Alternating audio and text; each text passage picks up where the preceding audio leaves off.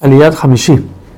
Ahora hablamos de Dan. Dan también estaba en la frontera, por eso a Moshe los bendice que sean fuertes como el león, así como hizo con Gad. Y ya que Dan era tan grande, la tribu era tan grande, ellos tuvieron que recibir doble territorio. No solamente uno, tenían dos partes. Naftali tenía bendición con sus tierras. Tenía también montañas para poder sembrar y también tenía mar para, para la pesca. Ahora hablamos de Asher. Asher tenía en su territorio mucho aceite, un aceite que era muy bueno y con eso él hacía negocios con todos sus hermanos. También lo bendijo que sus hijas eran muy lindas y se casaban, llegaban a casarse con Kohanim Gedolim y con reyes, tenía mucho honor por ese, por ese lado.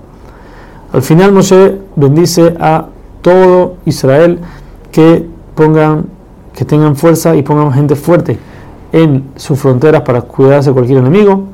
También les bendice que, los bendice que en su vejez sea tan buena como es la juventud y les dice que nunca tienen que olvidarse de Kosovo siempre seguir en su camino.